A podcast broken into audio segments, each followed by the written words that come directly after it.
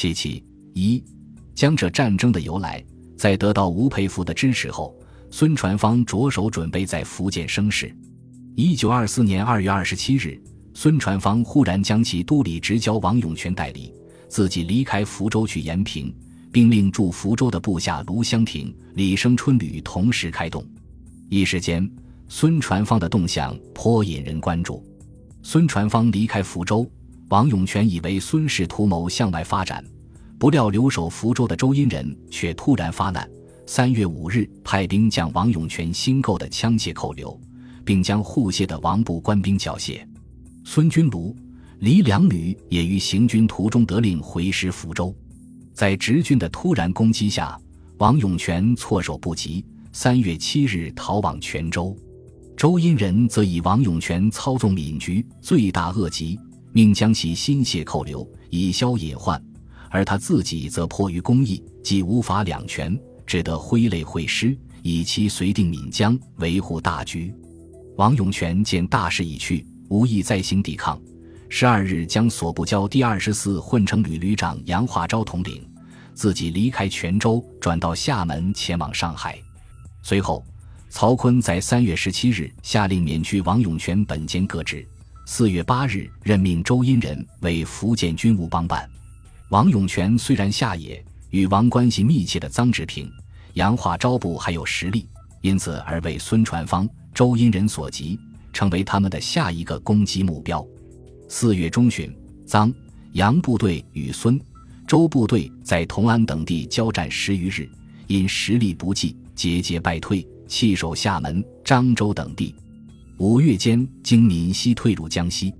福建的其他派系部队在孙传芳、周荫人的军事压力下，已基本就范，闽局初定。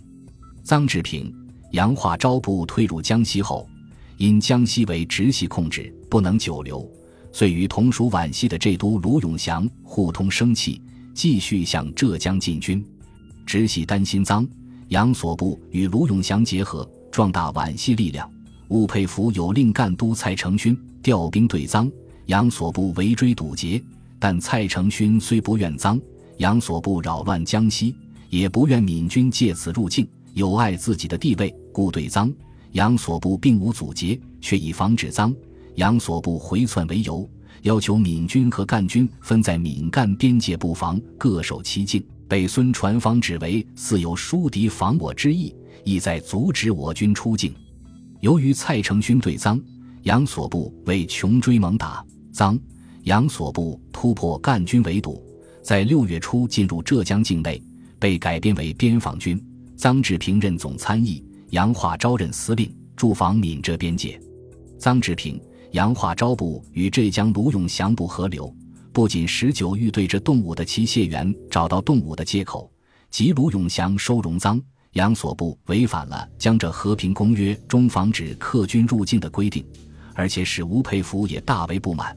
本来他还想说动卢永祥让步遣散臧杨所部，但卢永祥却答称臧杨在闽分属国军，闽干以十万之众未能剪除，这为自身安全计，为大局和平计，更无遣散之必要。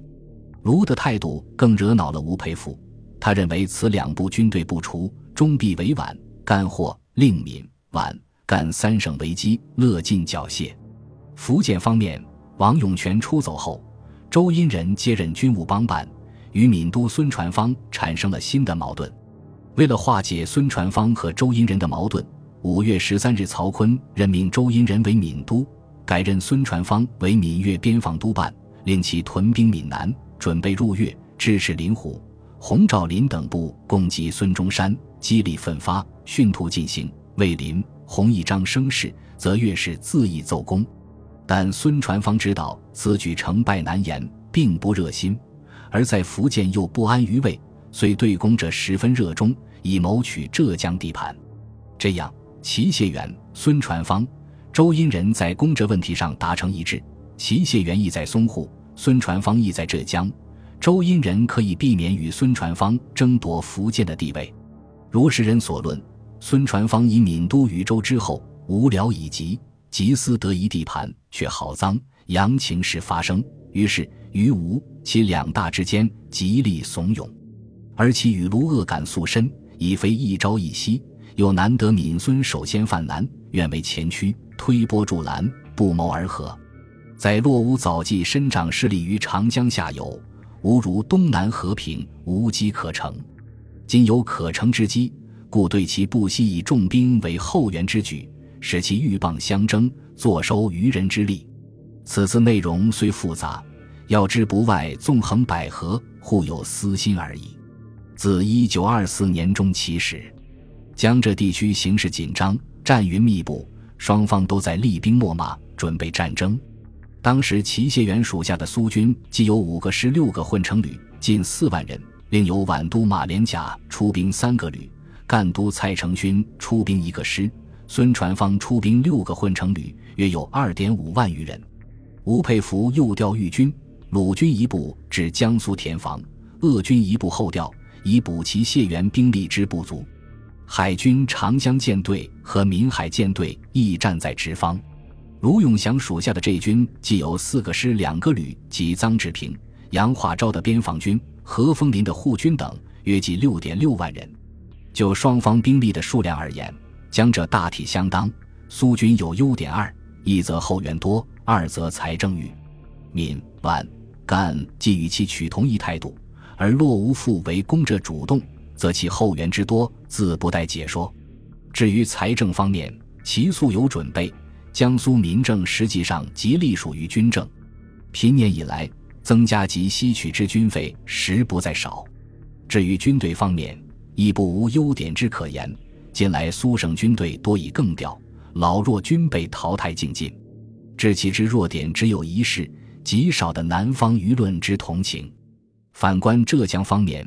地处直系各省的包围之中，与其盟友北方的缝隙、南方的孙中山都远隔重重，一则孤立无后援，二则财力不充。这地里一面滨海，三面受人包围，军力粮饷需视诸本省。粤省虽素有来往，然而自顾不暇。奉天虽利害相同，故远水不救近火。本省精锐之师，在战争起初之时。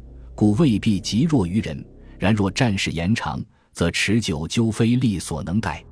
至于其优点，则以这省处包围形势之下，及上海向表示同情于南派，舆论较宁易得同情，军事战斗锐气或可较他方为强。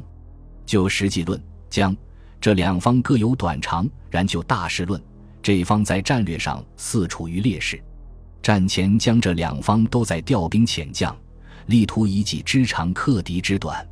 七月间，齐谢元电吴佩孚讨论对这问题。吴佩孚告：分路同时动作，晚意应付，可继日而决也。八月下旬，苏浙形势日急，吴使飞电促孙新远迅速出兵，免有被各个击破之虞。府万函电交持，仓皇矣。皖系人物徐树铮。吴光新等以卢永祥胜败关系皖系实力存亡，屡次密议，决定竭力援助浙卢。他们在上海召集屈同丰、马良等皖系旧将会议，决定各自暗中召集旧部，编练新军两师，以备援助浙江。战争的机器既已开动，则一发而不可止。中国最富庶发达的淞沪地区即将被笼罩在战火之中。